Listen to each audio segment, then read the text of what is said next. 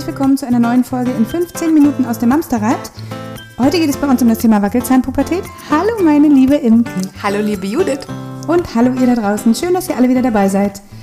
Uns haben wahnsinnig viele Rückfragen erreicht zum Thema Wackelzahnpubertät. Ähm, irgendwo ist das Wort mal gefallen bei uns in einem der letzten Podcasts und das scheint ähm, für euch ein Riesending zu sein, weil manche von euch wollten wus äh, wissen, wollten wussten, wir wollten wussten, ähm, was sich überhaupt dahinter verbirgt, was damit gemeint ist, wann das losgeht, ab welchem Alter man damit rechnen muss, was das überhaupt alles soll, ähm, welche Symptome es gibt und natürlich äh, hauptsächlich, was man in genau diesen Momenten am besten tun kann. Und wir haben gedacht, wenn wir hier schon einen Experten sitzen haben, fragen wir doch nochmal nach.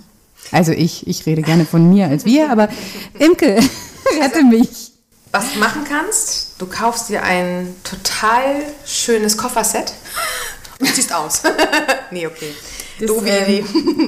Unter Nee, uns sind, sind ja nicht, sind ja nicht, ne? Wir sind ja ganz, sind klein, ja ganz uns. kleiner ja Kreis. nicht ganz- Meine Koffer sind gepackt, ich fahre überhaupt nicht mehr Karre. Zurück. Gleich nach der Aufzeichnung geht der Flieger. Ah, nee, nee. Geht kein Flieger, geht das Fahrrad. Ach, ja- also ich, ich liebe die echt sehr, ne? Alle, alle drei. Mein Mann und meine zwei Söhne. Aber manchmal treiben die mich echt in den Wahnsinn. Und ich habe das Gefühl, wir schlittern gerade aus einer merkwürdigen und anstrengenden und zehrenden Phase in die nächste. Und äh, du sagtest, glaube ich, diese Wackelzahngeschichte, wenn die so fünf und sechs werden, ne, vielleicht steht mir das auch einfach bevor. Aber erzähl doch mal, was steht mir denn bevor? Lehn dich zurück und schenk dir noch einen Tee ein. Ja, geht los. Also Wackelzahnpubertät ist ja tatsächlich etwas, als ich mich damit äh, auseinandergesetzt habe und die Ausbildung angefangen habe, etwas, worüber man ganz, ganz wenig Literatur findet. Also sowohl die Kinderpsychologie Bücher als auch die bedürfnisorientierten Bücher. Also es gibt echt ganz wenig darüber geschrieben. Ähm, oder zu der Zeit, wo ich meine Ausbildung gemacht habe. Hast du- hast du eine Idee, warum? Ja, weil das ist eine Zwischenphase. Die war damals gar nicht. Ähm, die die äh, Tiefenpsychologie und die, die ursprünglichen psychologischen äh, Begründer haben das so ein bisschen, diese, äh, Gott, wie hießen das noch? Ähm, so eine Phase, die quasi zwischen nichts Wirklichem stand. Also es war eine, eine nicht benennenswerte Ich, Phase. ich nenne das ja gerne nicht Fisch und nicht Fleisch. Ne? Ja, genau, so ist das. Sie sind nicht mehr ganz Kleinkind, sie sind aber auch noch nicht äh, Teenager. Und das merken die Kinder halt auch. Bei dem passiert ganz viel. Wenn wir erstmal vom Körperlichen ausgehen, überlegt mal, oder nicht überlegt, holt euch mal Kinderbilder. Holt euch jetzt mal ein Kinderbild raus, wo eure Kleinen so zweieinhalb, drei, dreieinhalb sind.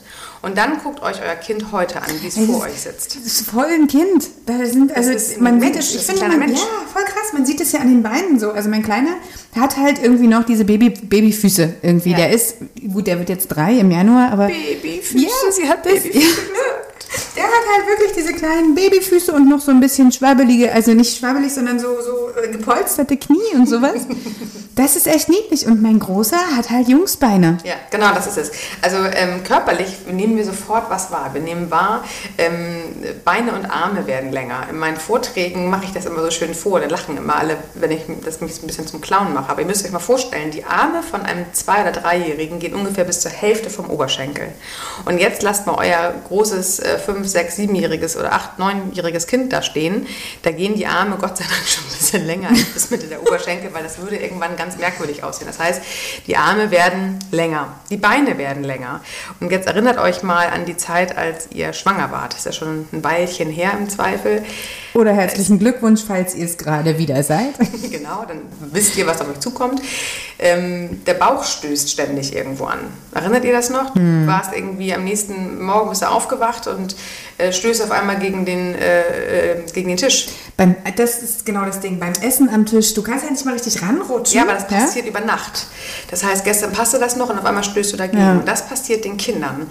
Das heißt, die Kinder merken ihre körperliche Wahrnehmung ja nicht bewusst. Das passiert ja meistens auch dann, wenn sie schlafen und, die, die, die Kinder in die Länge schießen. Das ist, wenn morgens alle Hosen nicht mehr passen auf einmal. Ne? Genau, oder die Schuhe drücken. Ähm, also Beine und Arme werden länger, was auch bedeutet, das Körperempfinden wird ein anderes.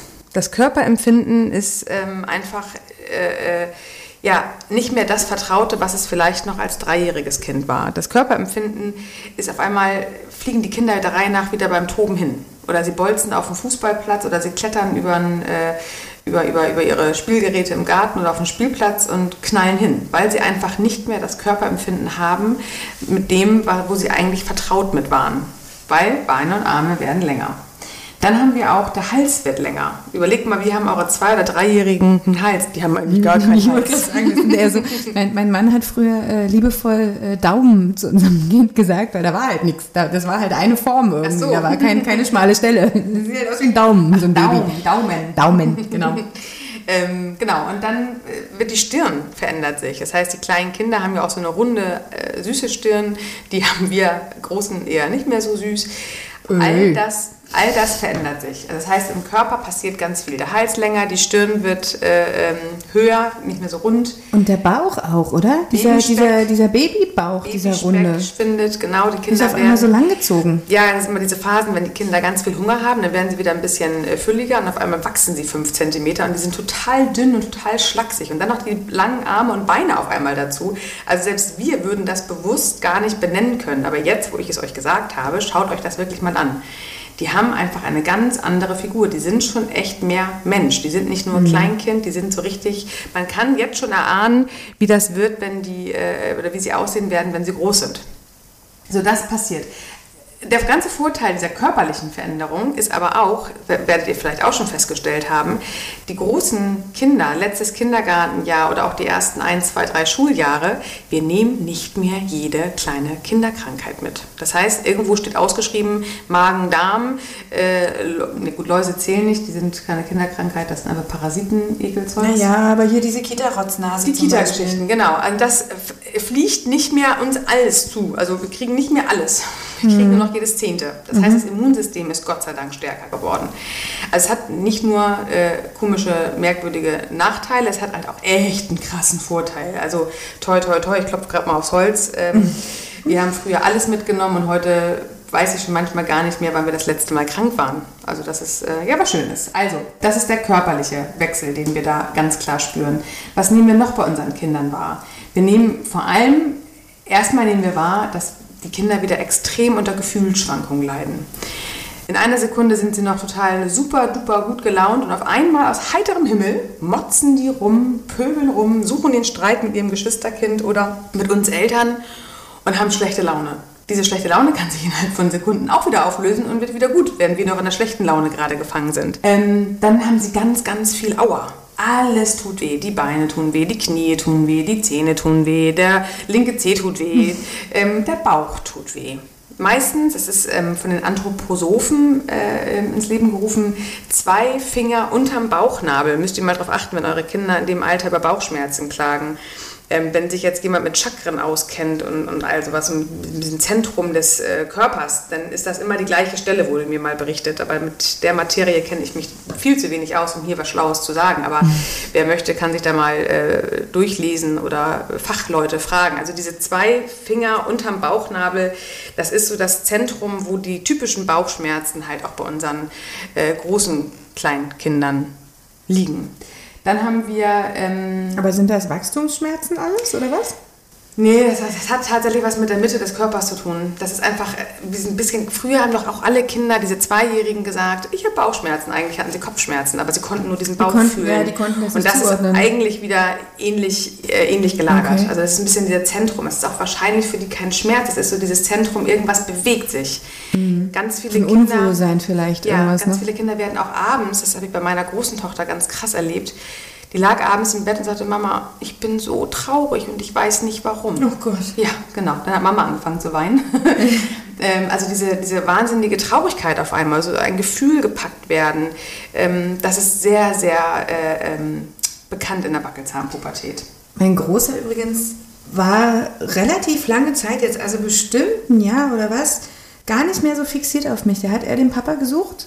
Der hängt zurzeit an mir ganz doll. Also nachts darf ich nur noch kommen. So, das war wirklich viele, viele Monate hat er nur den Papa auch gerufen. Jetzt bin ich's. Also der, der kriecht förmlich in mich rein zurzeit. Das ist so dieses äh, innere Zerrissenheit, sage ich dazu auch immer gerne. Das ist so diese, auf der einen Seite wollen sie halt auch wieder sehr viel mehr Selbstständigkeit bekommen. Das heißt, jetzt dein Großer vielleicht noch nicht, aber so mit sechs, äh, um und bei sechs geht das ganz krass auf einmal los. Sie wollen ähm, zur Freundin eine Straße weiter.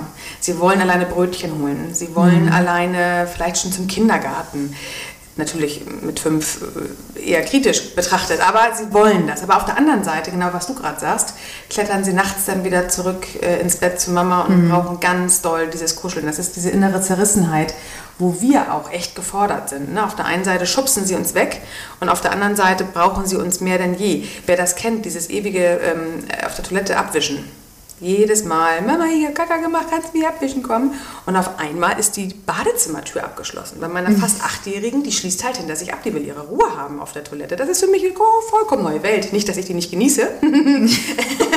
Aber das ist, gibt halt auch so Sachen. Willst du nicht eng genug sein und heute wirst du halt auch ein Stück weggeschubst. Diese innere Zerrissenheit. Und glaubt mal nicht, dass meine Tochter sich nicht abends gerne noch an mich kuschelt. Also das macht sie trotzdem. Popo abwischen nicht mehr, aber kuscheln nachts ist immer noch gut, total gut. Da wäre ich jetzt einverstanden mit, auf der Stelle. Dann haben wir ähm, bei den Kindern, was nehmen wir noch wahr? Wir nehmen wahr, dass die krass gelangweilt werden. Ey, kross. Kross gelangweilt. Aber das Richtig langweilig. genau. ähm, früher haben sie halt dann vielleicht mit, mit äh, Paw Patrol gespielt oder mit Miniaturautos oder mit äh, Puppen stundenlang gewickelt, gefüttert, in den Schlaf geschaukelt.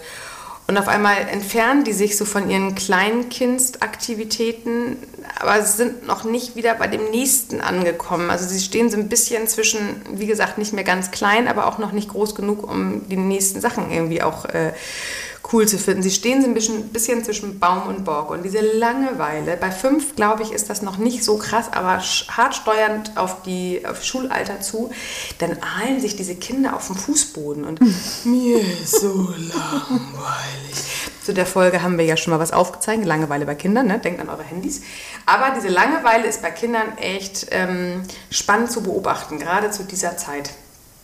Dann sind sie, wer das zu Hause erlebt, extremst streitsüchtig, motzig, oh, ja. besserwisserisch. Also auch gerade, wenn sie dann auch nachher auch in der ersten Klasse sind, nee, du hast ja keine Ahnung, Mama, das wird so und so gemacht. Okay, ja, es hat die Lehrerin so gesagt. Okay, dann habe ich natürlich jetzt mit meinen knapp 42 Jahren keine Ahnung. Also dieses du wolltest motzig, eigentlich 24 sagen, oder? Mm, ja, ich weiß, man sieht, man sieht, man, man weiß nicht mehr, wie alt ich bin. 24, 42, komm, das ist doch alles das Gleiche. Also motzig, besser, besser, besser wisserisch und streitsüchtig. Klugscheißer, nennen wir es, wie es ist. Ja, das darf man auch wirklich so sagen. Auch sehr, sehr charakteristisch für diese Wackelzahnfaser.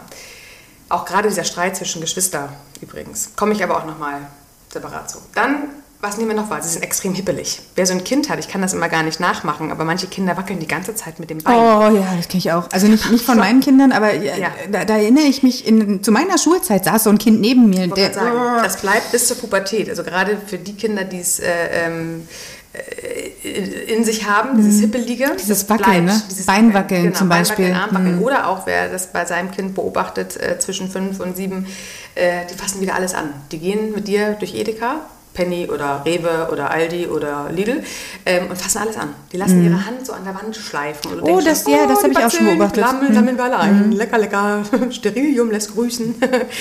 Also sie sind hippelig, sie müssen wieder alles anfassen, sie sind wieder sehr, sehr äh, ja, mit ihren Händen beschäftigt.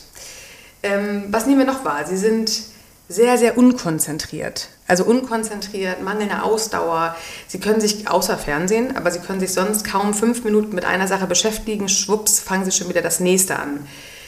Ähm, dann haben wir die Trotzphaseklappe, die zweite nenne ich das immer. Das ist genau das, was du mal meintest mit diesen plötzlichen akuten Wutanfällen. Mhm. Das ist aber auch so ähnlich wie diese akute plötzliche Traurigkeit. Also sämtliche, wie wir sie nennen würden, negative Gefühle kommen von jetzt auf gleich. Und das Kind kann sie zum Teil noch nicht mal begründen. Anders als zwischen zwei und vier, wo ich, ich auch immer sage, ne, nimmt, sucht das Gespräch, geht in Dialog mhm. mit euren Kindern. Eure Kinder zwischen 5 und 7, 8, 9 werden im Zweifel keine Antwort haben, weil sie selber gar nicht wissen, warum. Das 7, 8, 9, doch so lange. Ja, die Wackelzahnpubertät geht bis zum 10. Ah, okay, krass. Also dann wechseln sich die Hormone einmal durch und dann kommen wir Welcome to the ich real Das ist alles nur eine Phase, ne? So schön. Bis zur letzten Phase und dann ziehen sie aus. Also genau, dieses ähm, Trotzphase, Klappe die zweite, alles was unter Gefühlen abläuft. Äh, ist Teil von dem, äh, dieses Explosive, dieses Spontane, dieses Plötzliche. ist alles charakteristisch für die Wackelzahnpubertät. Und natürlich, was ich vorhin schon sagte, diese innere Zerrissenheit. Auf der einen Seite wollen sie alles äh, selbstständig machen und auf der anderen Seite kommen sie dann nachts wieder in Mamas Schoß geklettert, weil sie alleine von Albträumen und Ängsten geplagt werden. Mhm. Gerade Albträume und Ängste. Okay, an der Stelle grätsche ich mal schnell dazwischen. Wir haben die 15 Minuten nämlich tatsächlich schon wieder erreicht. Ähm, ihr seht, das ist ein, ein, wahnsinnig umfangreiches Thema. Das werden wir nicht in 15 Minuten, vielleicht sogar nicht mal in 30 Minuten ähm, besprechen können. Wir sprechen auf jeden Fall an dieser Stelle weiter. So lange wissen wir zumindest schon mal, was äh, Wackelzahnpubertät bedeutet, woran wir es beobachten können. Schaut ihr doch mal eure Kids an und versucht mal mit den Gedanken im Hinterkopf zu gucken, ob ihr wirklich Veränderungen merken könnt bevor wir uns der nächsten Folge widmen. Wir freuen uns auf euch und jetzt eine schöne Woche. Macht's gut. Tschüss. Tschüss.